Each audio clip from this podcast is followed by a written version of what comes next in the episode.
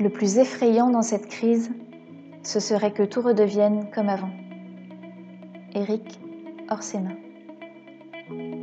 Ouvrez grand vos oreilles, le comité Grand Lille se digitalise avec ses cafés de l'après. À partir du lundi 6 avril et les jours qui suivent à 13h45, on fait le tri entre le futile et l'essentiel, entre ce qui va rester du monde d'avant et ce qui va ou doit changer dans celui d'après.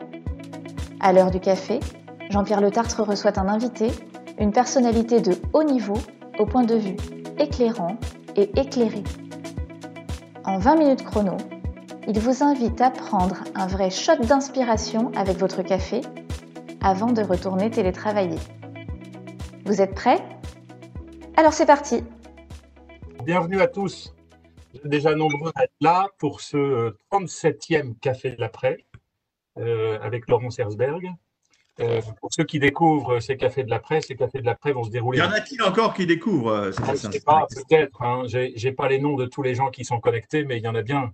Il y en a bien des, comme on dit chez moi, qui découvrent ces cafés de l'après. Et donc, juste vous rappeler que ça va se passer en deux temps. Dans un premier temps, à partir de 13h45, Jean-Pierre et Laurence vont échanger sur le territoire, le lien entre un territoire et ses festivals. Est-ce que les festivals sont euh, le miroir d'une ambition? Quelles sont les ambitions, euh, notamment de Sérimania de, de quelle Sérimania on rêve et dans quel territoire on rêve de ce, ce Sérimania euh, à échéance? Ça, ça nous mènera jusqu'à 14h15 à peu près. Et puis de 14h15 à 14h30, puisque on bouclera à 14h30 précise, comme d'habitude. Tous ceux qui ont envie, vous pourrez poser des questions à Laurence Herzberg qui y répondra euh, par mon intermédiaire. Pour ça, vous utilisez euh, l'outil de questions-réponses qui est sur euh, le bas de votre écran. Vous avez un point d'interrogation, vous cliquez dessus et vous avez une interface de questions-réponses qui s'ouvre et vous pouvez poser toutes les questions, même celles que vous n'osez pas poser à Laurence. Hein. Vous êtes d'accord, Laurence hein. Il n'y a pas de. Non, mais absolument. L'important, c'est les... de savoir si tu y répondre. Voilà, c'est ça. On vous fait confiance. On vous a déjà entendu, écouté, donc on sait qu'en général, vous savez répondre à, toutes ces, toutes ces questions-là. Voilà, je remercie tous ceux qui nous ont aidés à préparer euh, ces cafés de l'après, euh, toutes les équipes d'entreprise et cité, les équipes du réseau Alliance, et puis euh, Alexandra Bren de Mocondouk qui nous aide toujours, c'est toujours précieux son regard pour nous aider à préparer ces entretiens, puisqu'à chaque fois, comme on l'a fait ensemble, hein, Laurence, on échange un peu en amont ensemble pour évidemment être au bon niveau, au bon niveau de la conversation, et, et tout cela nécessite un peu de préparation. Voilà, euh, je rappelle que pour se connecter euh, dans ces quelques après, vous avez trois manières de nous écouter de nous retrouver. D'abord, on peut le faire en live, comme vous êtes en train de le faire maintenant, euh, soit avec l'outil WebEx, soit sur la page Facebook du Comité Grand Lille. La deuxième manière de voir les cafés de l'après, ou de les écouter plutôt, c'est le replay, donc le podcast que vous pouvez retrouver sur la plateforme Ocha et sur toutes les bonnes plateformes de podcast comme Deezer, Spotify, Google Podcast, etc. On est même sur iTunes maintenant, iTunes Podcast, donc vous pouvez. Il y a peu d'excuses pour nous retrouver. Et puis la troisième manière de, nous écouter euh, et de nous voir, c'est sur la télévision régionale WEO, puisque le partenariat que nous avons avec WEO fait que tous les soirs, on retransmet euh, un café de l'après, et donc celui de Laurent Sersberg euh, devrait être diffusé cette semaine. Donc vous pouvez aussi la retrouver sur WEO. Voilà, je pense qu'il est bientôt 13h45, on va pouvoir démarrer. Euh, ça y est, moi, il est 13h45 sur mon, sur mon ordi. À toi, Jean-Pierre. Ah, merci, merci Sébastien. bonsoir, ah, bonsoir. Bonjour, Laurence. Euh, ravi, euh, ravi, de vous recevoir. Je suis ravi de vous recevoir parce que je pense important de recevoir une femme comme vous. J'ai envie, de, envie de dire que vous êtes une entrepreneuse de la culture. parce que au fond, vous êtes un entrepreneur ou une entrepreneuse dans le domaine de la culture. Et vous allez montrer comment, justement, euh, la culture peut apporter de richesse à chacun et chacune d'entre nous et peut apporter de la richesse à un territoire. Et c'est ça euh, le sujet. Et comment, justement, avec euh, cette richesse et le support de la culture, on peut contribuer à la transformation, à la transformation des territoires, des entreprises, de la vie de chacune et chacun d'entre nous. Donc, Laurence, vous avez démarré votre carrière euh, en 81 comme administratrice dans différents théâtres nationaux. Vous avez en fait été à l'ouverture de l'Opéra Bastille en 1989. Alors, euh, une petite pensée, parce que vous savez, j'étais partenaire principal de l'Opéra de Paris, et donc euh, j'ai bien connu et j'ai visité notamment l'Opéra Bastille il n'y a pas tellement longtemps pour ses 40 ans, en fait, hein, 40 ans depuis l'ouverture. Et notamment, une partie, il y a une partie des salles de l'Opéra de Bastille qui n'ont pas été utilisées, occupées, et ils sont en train justement d'en faire une, une, nouvelle salle de spectacle. Je ne sais pas si vous voyez très bien. Et c'est immense, hein, une sorte d'immense blocus vide euh, dans lequel ils vont refaire une salle de spectacle euh, et puis euh, de réception, etc. c'est très beau. Bon, enfin, je, on n'est pas là pour parler d'Opéra Bastille. bien. Vous êtes en 55, vous rejoignez la, la, réunion des musées nationaux. Peut-être pas en 55 quand même, Jean-Pierre. En 95, pardon. Excusez-moi. Excusez-moi. Mais vous faites très jeune, alors fait très jeune. Donc en 95, vous rejoignez euh, euh, la direction générale du Forum des images. En 2010, euh, en 2002, vous êtes directrice générale du Forum des images. c'est important parce que c'est là en fait que vient, je suppose, toute l'histoire et toute la création de ce que vous avez aujourd'hui, activité dont vous êtes responsable et qui irradie à notre notre région aujourd'hui, puisque c'est en 2010 euh, que vous créez le festival Sérimania. vous l'avez créé en 2010 d'ailleurs, et c'est là où d'ailleurs je reconnais vos qualités d'entrepreneuse, c'est qu'au fond, ce n'était pas encore la folie des séries. Dix ans plus tard, on peut dire qu'il y a un engouement phénoménal pour les séries. Phénoménal. Moi-même, je suis un fan de séries, je peux vous le dire. On n'a pas le temps d'échanger avec nous ensemble là sur les séries que j'adore, mais je suis un fan de séries. Et donc, hein, oui, Mais qu'est-ce que vous aimez? Bah, Là, par exemple, on citait dans la. Euh, je crois que vous avez parlé de Years and Years. Years and Years, c'est exceptionnel. Bien sûr. Ah, oui. Euh, euh, sur la série sur Fox News, euh, oui, absolument. Elle, elle, est, ah, elle, est, incroyable, elle est incroyable. Bon, puis il y a de très bonnes séries françaises, hein, Si Engrenage, Le Bureau des légendes. Vous voyez, je suis là-dessus. D'ailleurs, je trouve que la France a quelques. Bon, alors, donc, vous vous, vous proposez le, de lancer un festival. Euh, donc, vous imaginez, bien sûr, de le faire à Paris. Ben, comme tout le monde, euh, d'abord, un festival, on va le faire à Paris. Et puis, non, pour finir, vous décidez de le développer à Lille. Et ça va être important que vous nous expliquiez tout à l'heure pourquoi? Et vous avez fait deux éditions euh, de Sérimania à Lille, dans les Hauts-de-France. Malheureusement, on sait que la troisième a dû être euh, interrompue pour les raisons que chacun connaît. Mais c'est important parce que vous êtes en train de monter pour nous, pour nous, pour nous, les Hauts-de-France, un festival de renommée mondiale. On a eu l'occasion d'en discuter ensemble déjà. Euh, et il faut que chacun et chacune qui nous écoute et tous ceux qui nous écouteront sur, sur le podcast le, savent, le sachent parce que c'est vraiment aujourd'hui euh, une aventure exceptionnelle qui peut placer effectivement, qui est en train de placer d'ailleurs l'île au cœur euh, de la série dans le monde entier. Hein. Et la série, on voit bien qu'aujourd'hui, elle, est euh, effectivement une offre culturelle qui devient extrêmement présente, en fin de compte, dans les besoins de, des consommateurs en fait de la culture aujourd'hui. Et on voit aussi des œuvres je trouve que d'un point de vue cinématographique, il y a des scènes qui sont des œuvres euh, comme des grands films qu'on a pu connaître dans le passé. Voilà, donc c'est votre parcours. Vous voyez que, chers amis, qu'on va passer un très bon moment ensemble avec Laurence et on va démarrer. Donc, je, saute la première question pour changer un peu, hein, euh, pour passer tout de suite à, la question euh, qui, pour moi, que, j'avais vraiment envie de vous poser. Je voudrais savoir, bon, arrêt de série Mania, deux, trois jours avant le lancement, huit jours avant le lancement après une conférence de presse annonçant forcément sur la lancée du succès de Sérimania ces deux dernières années, une vraie, euh, une apothéose, un, cran supplémentaire de Sérimania pour le, pour, le Haut-France, mais pour le monde entier. Et puis là, le Covid, stop. Alors, qu'est-ce qui se passe dans votre tête ce jour-là? Alors d'abord, vous remuez le couteau dans la plaie parce que effectivement. excusez-moi. Non, mais c'est pas ça. Mais il y a quelquefois, Sérimania, vous savez, de le dire. Sérimania 2020, ça devait être une année extraordinaire un grand cru. Voilà, la première année, c'était un pilote de série. La, seconde année, c'était déjà une énorme, euh, une, saison 1 qui était exceptionnelle. Euh, Uma Thurman, enfin énormément d'invités, euh, beaucoup de choses. Et Série Mania 2020, ça devait vraiment être encore plus une consolidation de ce qu'on avait créé tous ensemble.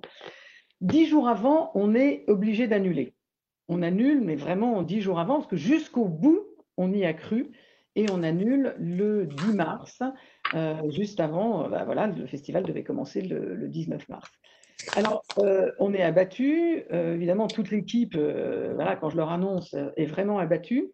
Mais ce qui tout de suite nous fait passer dans une autre phase, c'est d'abord le public qui, lorsque je publie sur les réseaux le fait qu'on annule, euh, pense à nous, nous dit on est désolé pour vous, ça doit être un crève-cœur, revenez vite, etc. Donc on sent énormément le soutien du public des Hauts-de-France.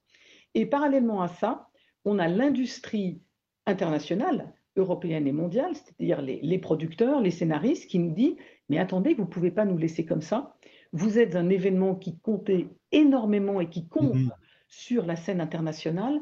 On vient y montrer nos séries, on vient y, ce qu'on appelle dans notre jargon, pitcher, c'est-à-dire présenter nos projets. Qu'est-ce que vous pouvez faire pour nous? Et là, mhm. du coup, ça nous remet en fait en action. Et on en mhm. était ravis. Et on se dit, qu'est-ce qu'on peut imaginer tout de suite en forme numérique? Alors, il y a qu'est-ce qu'on peut faire pour le forum? Et très vite, on se dit, pardon, qu'est-ce qu'on peut faire pour le festival grand public? Et très vite, on se dit à cette époque, on ne fait rien pour le festival grand public sur les réseaux en numérique. Un festival, c'est un moment de rencontre, c'est un moment collectif. On est tous dans une salle, on regarde tous dans le même sens. Après, on aime, on n'aime pas, on en discute, mais il y a une vraie rencontre humaine. Donc, si c'est pas ça, ben c'est une plateforme VOD, donc c'est pas un festival humain. Et on décide de se concentrer sur la partie professionnelle et ce qu'on peut amener à l'industrie, notamment aux 2500 personnes qui devaient être là, plus tous ceux qui sont autour de la sphère euh. Et on décide très vite de maintenir au même jour, aux mêmes dates que le forum, c'est-à-dire l'événement professionnel, un événement professionnel en ligne et on crée une plateforme digitale. Tout de suite, on le fait savoir on est les premiers. Sérimania a une excellente réputation. L'ensemble des magazines de notre profession, ce qu'on appelle les trade magazines, reprennent l'information en disant Sérimania goes digital, Sérimania se lance dans le numérique. Et là, on a un phénomène exceptionnel qui est que l'ensemble de l'industrie nous suit. On y met certaines des séries qu'on devait présenter, ce qu'on appelle la, bibliothèque euh, de séries. On y montre tous les projets et tout de suite, on enclenche un mouvement. Et donc ça, ça a été extrêmement euh, apprécié et ça nous a tout de suite mis dans une réflexion positive en se disant qu'est-ce qu'on peut faire avec le numérique alors que cet événement devait être live dans une région et dans une ville? Et ça va vous amener pour euh, le série Mania l'année prochaine à changer un peu entre le live et le numérique, j'imagine. Ça vous donne des idées pour la prochaine fois. On apprend plein de choses, en fait. On apprend plein de choses, et c'est ça qui est très intéressant. Euh, bon, d'abord, la première chose, c'est que j'annulerai pas une deuxième fois Sérimania. Le Covid peut revenir, je trouverai une manière d'être physiquement à Lille et dans les Hauts-de-France l'an prochain. Bravo. Je vous soutiens, on sera là. Merci. Deuxièmement, c'est euh, qu'est-ce qu'on apprend? D'abord, on apprend que l'industrie a besoin de nous, que cet événement, il est ancré chez les industriels, on en, parlera peut-être tout à l'heure, et l'industrie audiovisuelle et l'industrie culturelle, c'est un vrai poids économique, mmh. donc que l'industrie a besoin de nous. Et qu'une mmh. manière de répondre à cela, c'est en fait de leur donner, eux qui sont lointains, des outils numériques pour suivre tout ce qu'on avait fait pour eux. Et c'est quelque chose qu'on va développer l'an prochain. On va soit précéder, soit accompagner, soit poursuivre les trois jours de rassemblement professionnel qui seront les nôtres. Il n'est pas question d'oublier la rencontre. La rencontre, elle est essentielle et on le voit tous quand même. On a tous mmh. fait du Zoom pendant trois mois. On a tous fait du Zoom, du WebEx, de tout ce que vous voulez pendant trois mois. Et à un moment, on a besoin de se rencontrer en gardant quelque part quand même en mémoire mmh. que ces mmh. outils fantastiques peuvent accompagner notre action mais elles ne peuvent pas se substituer aux rencontres humaines. Et c'est mmh. ça la réflexion dans laquelle on est et qui va nous permettre, en fait, je vais y venir euh, après, euh, d'exister beaucoup plus fortement sur les Hauts-de-France. Alors, on va, avant d'aller euh, sur l'impact de Série sur les Hauts-de-France, je voudrais revenir deux secondes sur les séries. Cet engouement phénoménal pour les séries, en fait, renforcé d'ailleurs par, par, par cette période de confinement, comment vous l'expliquez? Comment vous expliquez ce phénomène série? Qu'est-ce qui fait que ça devient effectivement quelque chose? Alors, je ne sais pas si en termes de consommation, c'est maintenant ce qu'on regarde le plus par rapport au cinéma. Euh, peut-être, oui, hein, vous allez me dire que oui. Oui, alors. Vous allez avoir des analyses. Qu'est-ce qui explique le succès euh, des séries? Parce que dans les dîners, quand on rencontre des copains, on s'échange des noms de séries, on, on, en parle avec émotion, parce qu'il fait des séries qui sont tellement bien faites, avec de très belles histoires. Même on peut y apprendre même de l'histoire, hein, de la culture, etc. Donc, comment vous expliquez ça? Alors, d'abord, euh, ce dont il faut se rendre compte, c'est que les séries touchent toutes les couches de la population, nationalement et internationalement. Elles fédèrent, alors pas toutes les mêmes, hein, mais elles sont le loisir préféré, ça on pouvait s'en douter, des 18-25 ans, mais elles sont aussi le loisir culturel préféré de gens mmh. plus âgés. Donc on, couche, on touche pardon, toutes, tous les âges et aussi toutes les couches socio-professionnelles. Et ça, c'est une nouveauté. On sait très bien que l'opéra peut être un peu clivant, que le cinéma euh, coupé entre euh, blockbuster et cinéma indépendant ne rassemble pas les mêmes populations autour de même, des mêmes films. C'est pas du tout le cas de la série. On peut citer des séries, je vais citer la plus Game of Thrones. Game of Thrones. Game of Thrones a été alors un phénomène, mais a rassemblé tout le monde. Alors, cet engouement partagé par tous, comment on peut l'expliquer? À la différence d'un film, lorsque vous rentrez dans l'univers des séries, vous savez que vous allez passer avec les personnages dix fois une heure sur plusieurs années. Et c'est écrit comme ça. C'est écrit pour que ces personnages vous accompagnent. Le cœur de la série, qu'est-ce que c'est? Par rapport au cinéma, c'est de parler de personnages dont on va découvrir l'intimité, les ressorts, dans un environnement plus large, généralement qui va poser des questions de société. Donc on va retrouver deux niveaux de lecture, le niveau d'attachement aux personnages qui seront bien évidemment beaucoup plus développés que dans le cinéma, et en même temps des questions sociétales fortes. C'est ça qui fait l'engouement, c'est ça qui fait que au bout d'une saison, vous allez avoir du mal à abandonner les personnages et vous, vous allez avoir envie de les retrouver. Donc c'est plus euh, les personnages que l'histoire Non, c'est le fait que ces personnages-là soient placés dans une histoire qui les dépasse.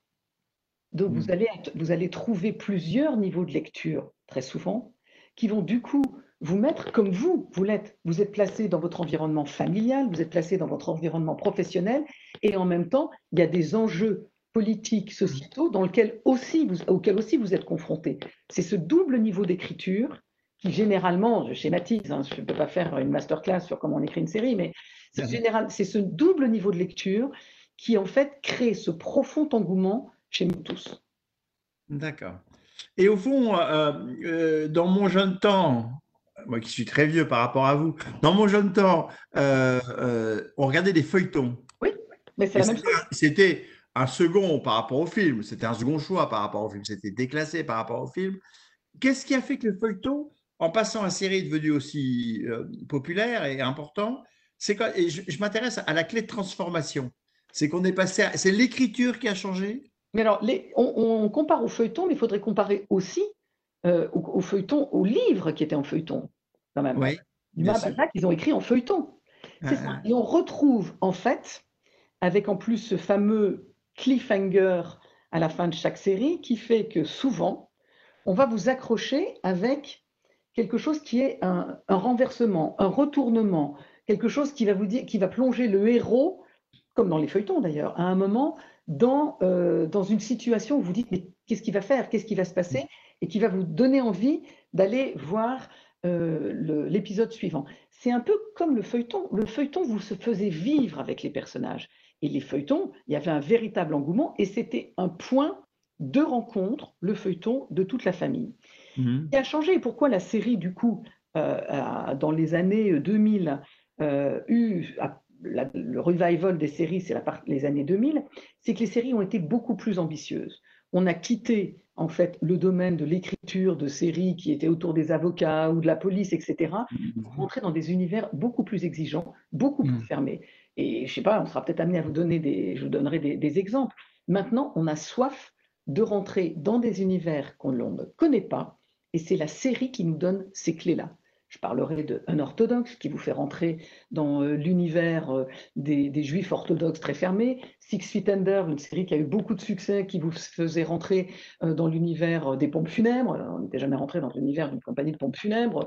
The Wire chez les trafiquants de drogue. Enfin, vous rentrez dans des, univers qui ne vous sont pas accessibles normalement. Ça éveille la curiosité de chacun d'entre vous. Mmh. Je vais peut-être arrêter sur les séries, parce que là, je suis. Non, non, je vais arrêter. C'est passionnant. C'est passionnant.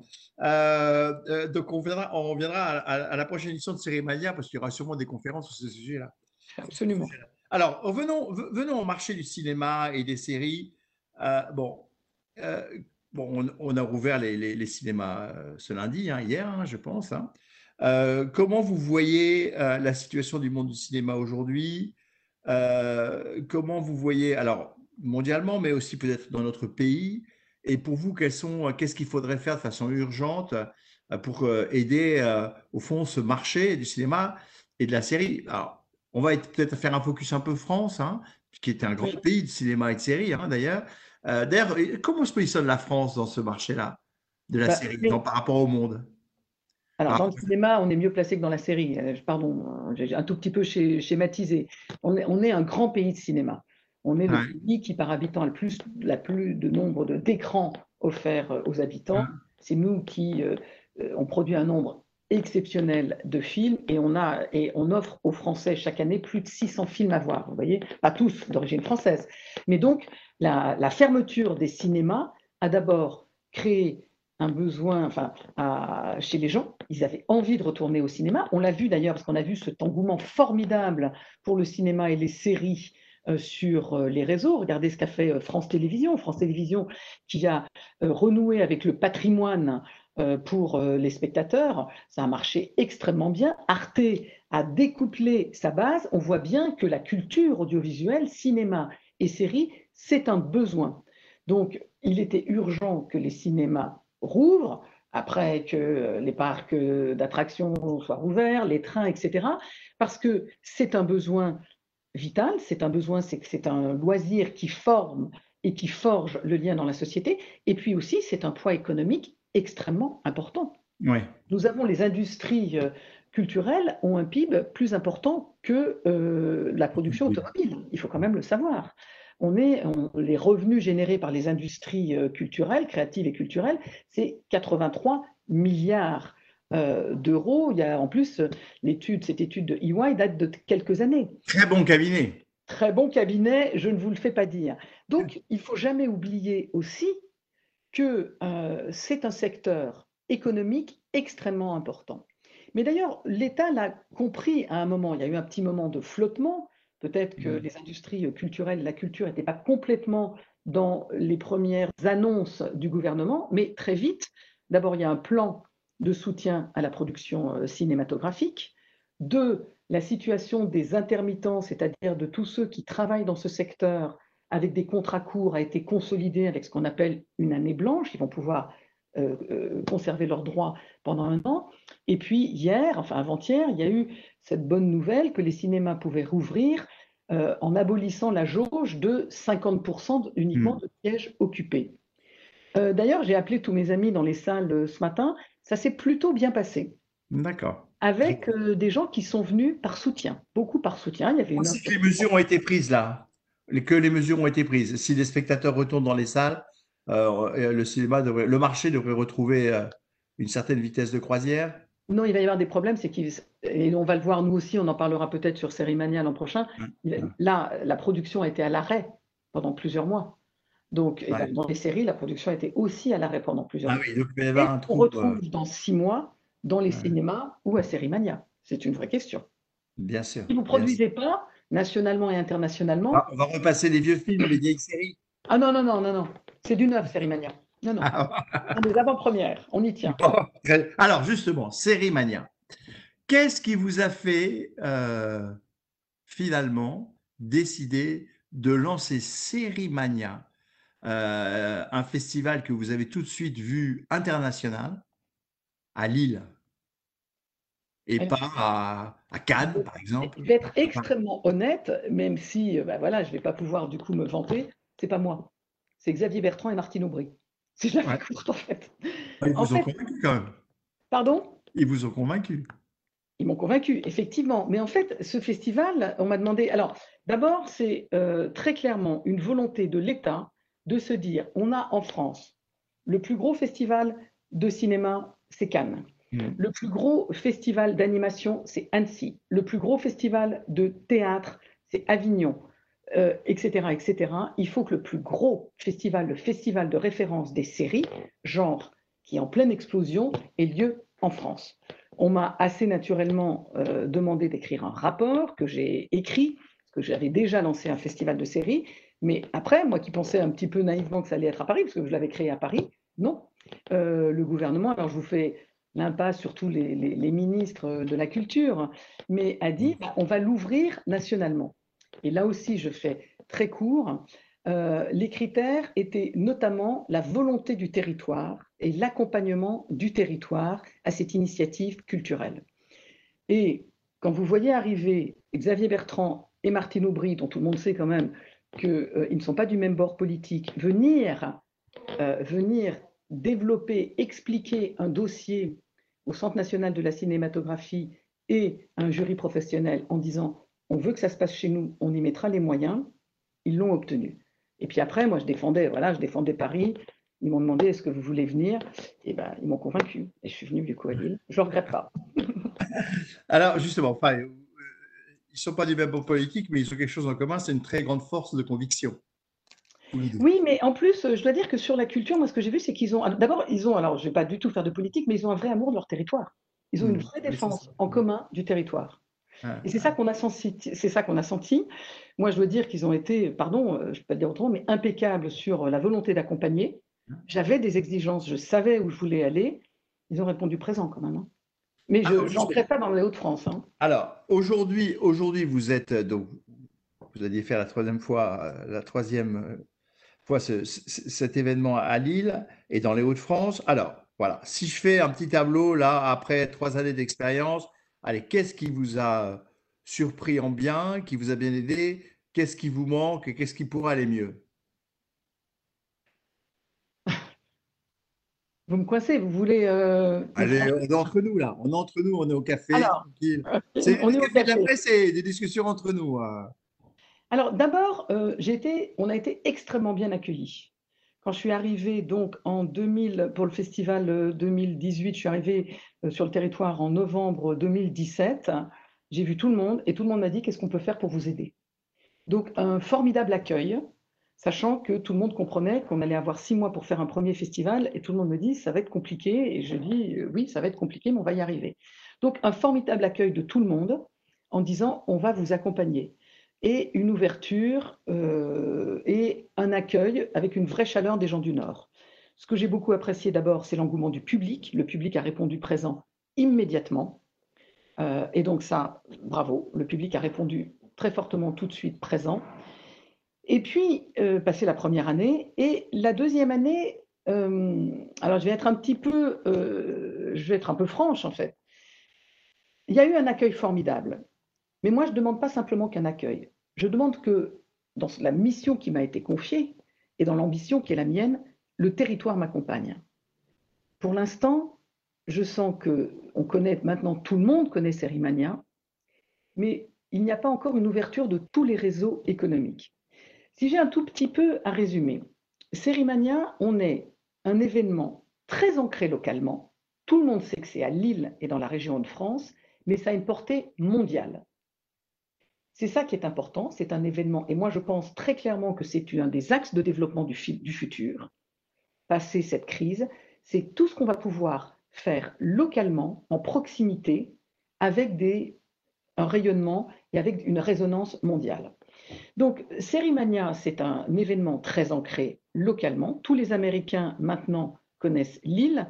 Je vais rappeler, c'est une anecdote que je cite euh, souvent, pardon pour ceux qui l'ont déjà entendue c'est que quand on a démarré, et quand je vais souvent avec le directeur de la programmation à Los Angeles, on me disait au départ Ah, Laili Non, c'est pas Laili. Maintenant, tout le monde sait que c'est Lille. C'est-à-dire qu'on a donné à Lille une vraie résonance mondiale. Tous les milieux audiovisuels et cinématographiques connaissent Lille aux États-Unis. Donc, on est en train, on a, j'allais dire, ce raisonnement international est allé plus vite. Cette répercussion mondiale européenne et américaine est allée plus vite que le réseau local. Et je le regrette un petit peu. Hmm. quand vous dites euh, territoire, pour être vraiment bien clair, vous parlez plus particulièrement du monde économique. En fait, je parle, de, je parle bien sûr d'abord, un, de l'île et des Hauts-de-France, et je parle du milieu économique. Oui, parce que je ne peux pas y arriver toute seule. En fait, c'est ça.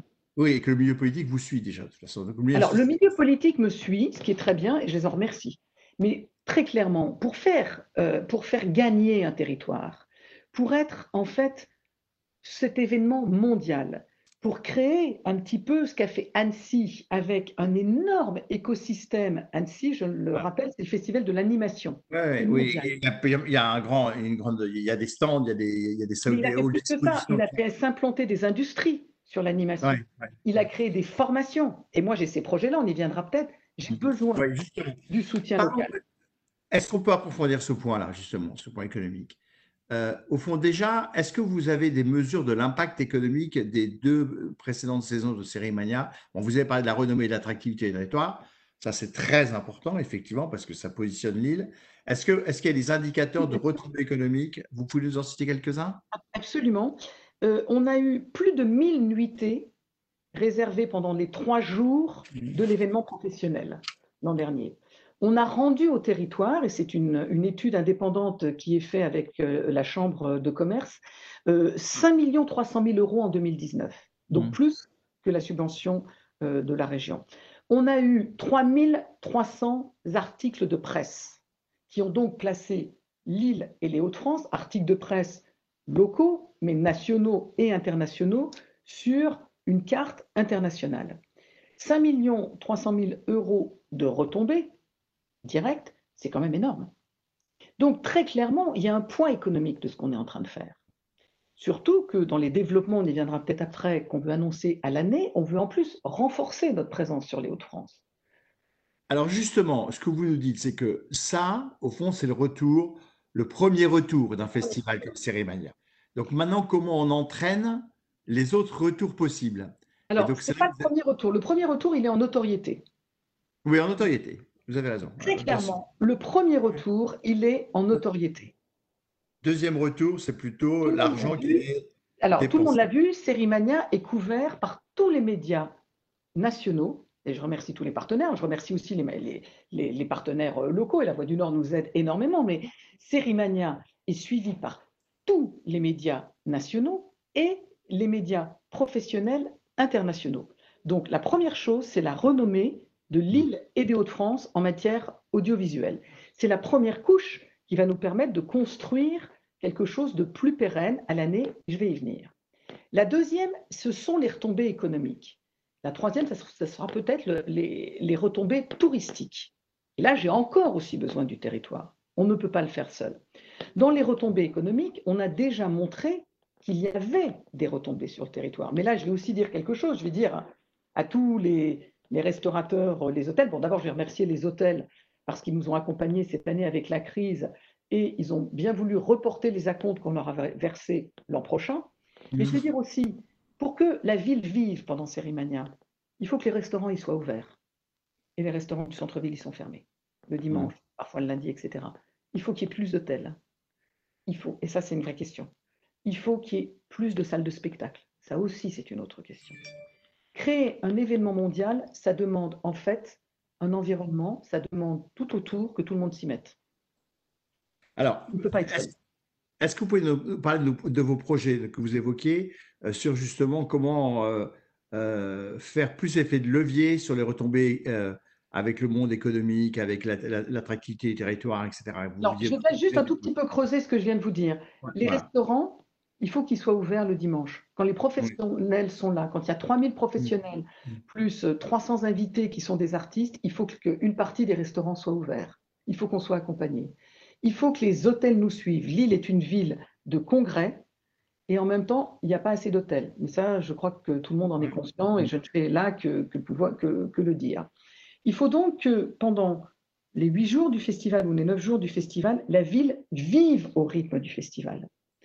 Euh, quand vous allez, par exemple, à Cannes, tous les commerçants sont aux couleurs du festival.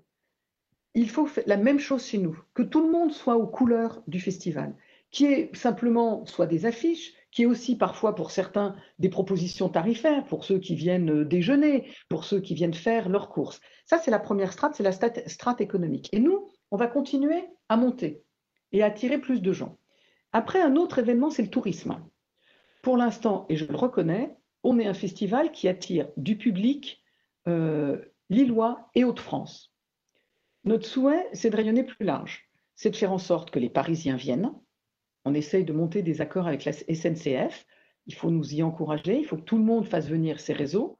Il faut aussi que les réseaux s'ouvrent pour faire venir du public transfrontalier, extrêmement important. Bruxelles est même euh, plus proche. Donc ça, c'est un véritable enjeu, c'est que les industries du tourisme s'y mettent et nous mettent au cœur de leur stratégie. Surtout que Lille a des atouts touristiques. Lille est une ville magnifique et, donc il faut en profiter. Ça, c'est pour la période qui va s'ouvrir. Après, nous, on a décidé d'autres développements. Alors, je vous les annonce un tout petit peu euh, en avant-première, mais j'espère qu'ils ne vont pas se retrouver dans la presse, moi je fais mon. Non, non, personne ne s'écoute. On est en, tous les deux. Euh, on a fait le constat qu'un festival, ça ne doit pas exister que, sur huit jours. Un festival, c'est un événement qui doit être en profondeur dans un territoire et qui doit développer ses activités à l'année. Ses activités éducatives, ses activités euh, d'avant-première, je vais y venir, et ses activités professionnelles. Donc, on va se déployer à l'année dès l'an prochain. Pourquoi? D'abord parce qu'il y a dans l'univers des séries, et vous en parliez au début de votre, votre intervention, il y a tellement de séries que le public s'y perd et qu'il a besoin d'être guidé en disant, voilà, ça c'est bien pour telle raison, ça, ça va vous ouvrir sur tel univers, ça, etc. Sérimania, nous avons, et nous l'avons prouvé, les gens nous font confiance. Tout le monde reconnaît la qualité de notre programmation artistique et du travail que l'on fait. Donc, on va créer un label à l'année de séries qui vont être labellisées Sérimania. On va aussi avoir plus d'avant-premières physiques à Lille, parce que vraiment, moi d'abord, ce public m'a manqué. Donc, pardon, j'ai peut-être aussi envie de me faire plaisir, j'ai envie de le retrouver. Donc, on va, dès la rentrée, créer des avant-premières à l'année euh, à Lille. On va doubler notre action éducative. On sait tous qu'on a besoin de récupérer les jeunes, que cette période a été difficile pour eux, qu'il y a plein de jeunes qui vont avoir des difficultés pour accéder au marché de l'emploi, on va ouvrir nos activités éducatives à l'année. Parallèlement, sur les professionnels, on en parlait un petit peu ensemble, la plateforme numérique que l'on crée, elle va nous permettre de décupler l'intérêt des professionnels pour Sérimania. Ça ne veut pas dire qu'ils ne vont pas venir au, festival, ça veut dire d'abord qu'on va attirer plein d'autres professionnels qui ne seraient pas venus, mais qui viendront peut-être à un autre moment. Ça veut dire que tous les projets qui sont découverts à Sérimania vont pouvoir avoir une existence à l'année. Et le point 3, le plus important de ce que l'on va créer, on va créer, pardon pour l'anglicisme, Sérimania Institute. Qu'est-ce que c'est que Sérimania Institute? Ça, Sérimania Institute part du constat que le monde de la fiction a de plus en plus besoin de nouvelles voix, de nouveaux talents, de jeunes scénaristes, et notamment les Européens, pour faire contrepoids à l'industrie américaine. Donc on va former dans les Hauts-de-France de jeunes talents européens qui vont s'installer pour 3 à 4 mois, et on ferait deux promotions par an, sur l'écriture de la série pour former dès le départ un réseau européen de talents qui pourront appeler après développer des projets en commun, les faire circuler en Europe et mieux les vendre éventuellement ailleurs. Ça, ça va être la première étape de Cerimania Institute. Je ne vais pas rentrer dans toutes les actions. Il y a une autre action qui nous tient beaucoup à cœur, c'est ce qu'on va appeler le tremplin. Il y a beaucoup trop de jeunes qui sont laissés au bord de la route, et j'ai écouté euh, un certain nombre des cafés de l'après, et tout le monde dit un peu le même constat, et il faut les ramener. On peut les ramener par la série. Ils regardent tous des séries. Ils regardent peut-être pas les mêmes que vous, les mêmes que moi, mais ils regardent tous des séries. On peut les former au métier de la série. Ils seront peut-être pas scénaristes, mais ils pourront être régisseurs, ils pourront, etc. Et surtout, on va les ramener dans une formation, dans quelque chose qui va les structurer. Ça va s'appeler le tremplin.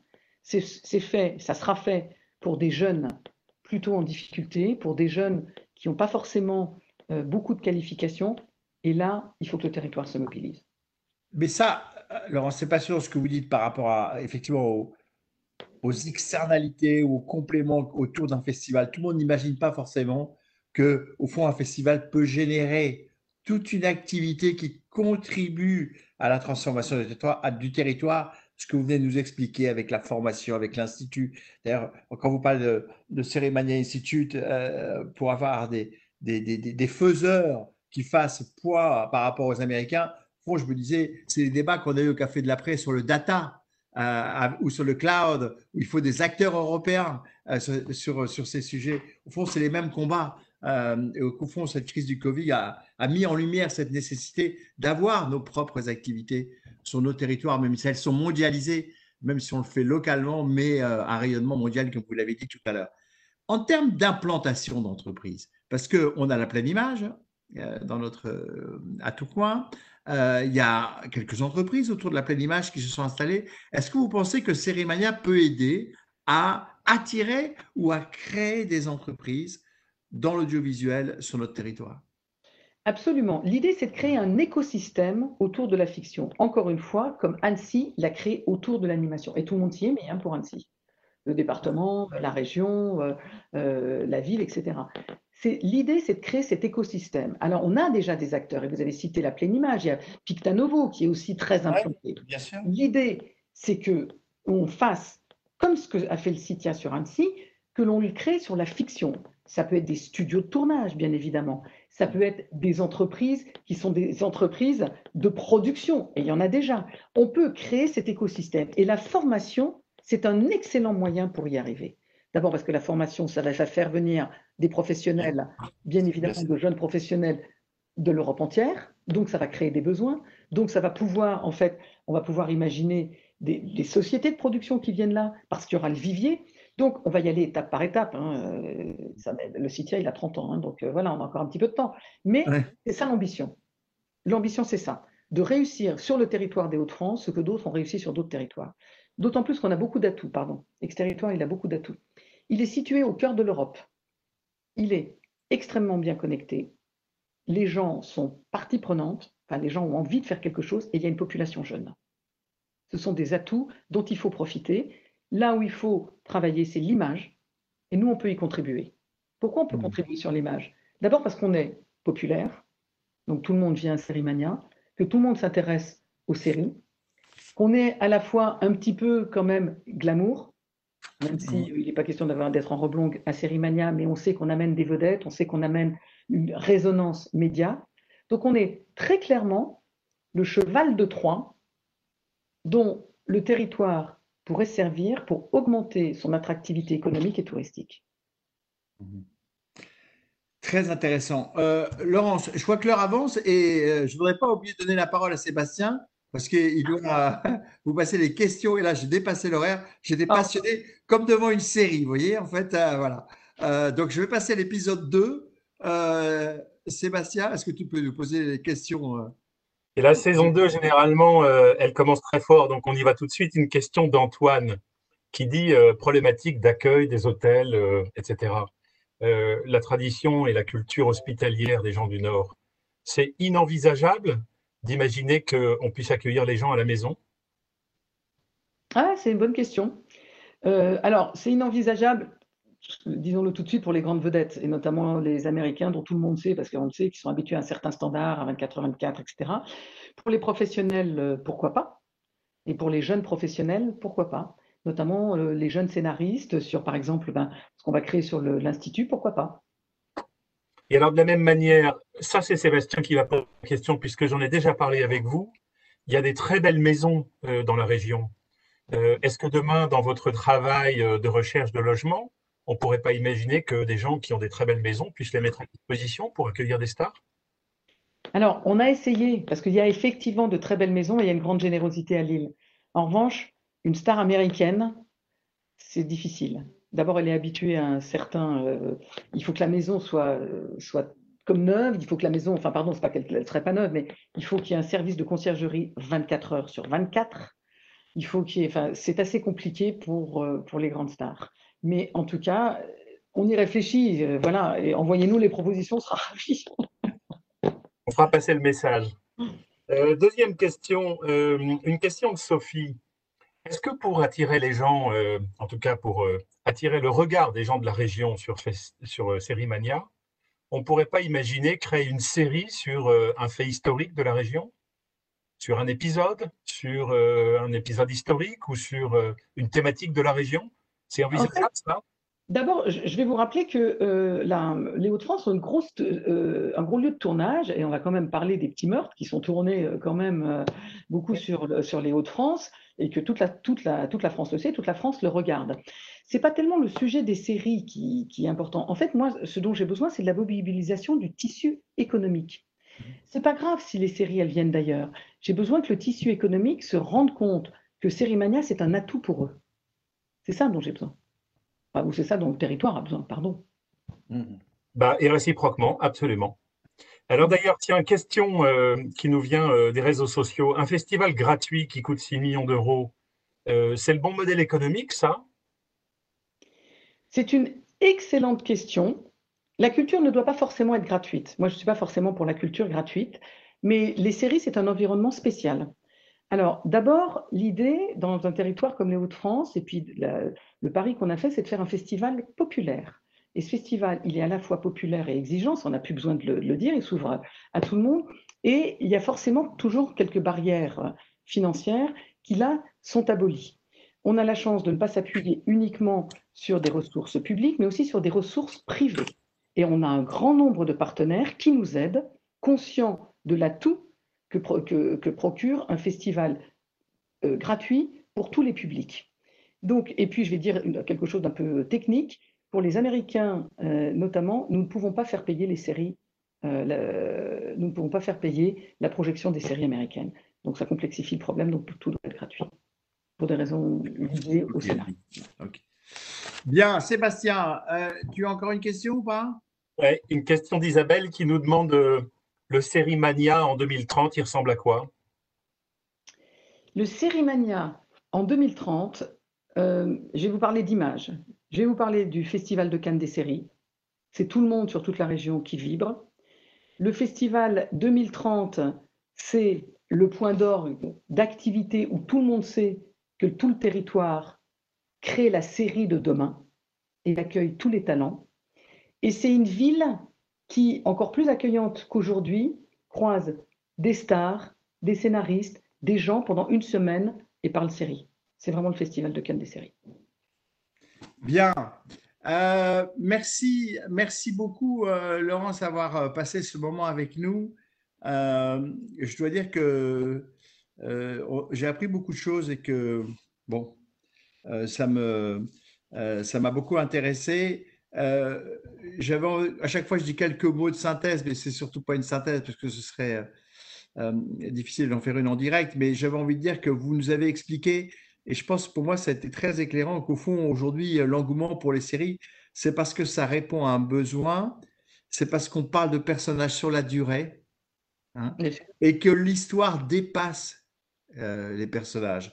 Et, et, donc, et donc c'est au fond l'élément euh, déclencheur du fait que il y a un engouement pour les séries et en plus que les séries nous font découvrir euh, des univers qu'on ne connaît pas ou même, des histoires d'ailleurs hein, qu'on ne connaît pas bien. Hein. Il y a des séries historiques qui sont passionnantes. Hein.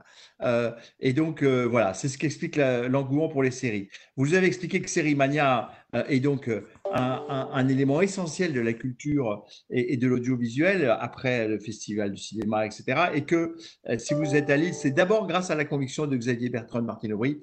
Et je les remercie pour cette action collective qui a porté ses fruits un bon exemple. Et donc, euh, formidable, euh, voilà, et que vous avez ici euh, recueilli un, formidable accueil de tous et, un engagement du public, voilà, que vous aimez beaucoup ce territoire, mais que, allez, mais que, mais que, un appel, Jean-Pierre, mais que, mais que, si on veut que Sérimania soit véritablement en fait un élément de transformation et de promotion du territoire, qui soit véritablement, au fond, un, un, vecteur important euh, qui, va, qui va changer notre territoire, qui va le, promouvoir mondialement, eh bien, il faut que les acteurs économiques soient plus avec vous. Et donc, de trouver des moyens pour qu'ils s'y retrouvent. Alors, il y a forcément le retour économique tourisme, hôtellerie, restauration, etc. Mais il y a aussi la formation, très important. Il y a aussi l'implantation d'entreprises. Il y a aussi tous ces éléments-là. Et donc, et c'est comme ça que vous pensez qu'on sera créer un vrai écosystème qui fera de l'île et des Hauts-de-France la place de la série avec toutes les conséquences économiques profitables, les externalités positives, comme on dit, qu'occaira cet événement. Donc, on connaît votre force de conviction, votre volonté, votre dynamisme. Donc, il faut qu'on vous aide. Voilà. Merci. donc, euh, euh, tout simplement, c'est ce que je dirais euh, là, puisque vous nous avez promis que l'année prochaine, il y aurait euh, c'est-à-dire qui sera un mix de présentiel et de digital, hein, puisque le Covid nous a appris à, à, faire ce mixte, hein, eh bien, euh, puisque vous vous assurez, quoi qu'il arrive, j'allais dire quoi qu'il, je vais pas dire quoi qu'il en coûte, hein, mais quoi qu'il arrive, euh, quoi qu'il arrive, vous ferez ce, festival, eh bien donc à nous maintenant euh, de nous mobiliser avec vous pour faire effectivement de cet événement un des acteurs majeurs de la transformation. Et vous voyez, quand on dit aujourd'hui ça m'a amusé, en fait, ça m'intéressait quand vous disiez ça. Tout à l'heure, vous disiez, euh, il faut euh, agir local pour une résonance, pour une raison, avec une résonance mondiale. Quand on dit qu'il faut relocaliser des activités sur notre territoire, eh bien, localisons les activités audiovisuelles. Et quand vous nous dites que c'est aussi un moyen de lutter contre la, la, primeur de la culture américaine, eh bien, c'est comme je disais tout à l'heure, il faut reconquérir, notre souveraineté dans l'audiovisuel, comme sur les data, comme sur le cloud ou comme sur les masques. Voilà, je terminerai, je terminerai là-dessus. Je vous merci beaucoup à tous. Merci beaucoup. Merci beaucoup Laurence, c'était très intéressant et à très bientôt parce qu'on a du pain sur la planche. Donc il faut qu'on se voit Laurence. Et puis euh, je voulais vous dire que vendredi prochain, nous recevons l'homme de conviction qui vous a convaincu de venir avec Martine euh, à Lille. Donc nous accueillons euh, Xavier Bertrand. Attention, attention, l'horaire, parce que l'agent Xavier sera à 12h45 Attention, connexion à partir de 12h30 pour une intervention et un échange à 12h45. Merci beaucoup, à très bientôt, bonnes vacances et puis à la rentrée. Au revoir, À bientôt. Au revoir. Au revoir. Merci. À bientôt, Laurence. Au revoir. Au revoir à tous. Bon après-midi. Merci.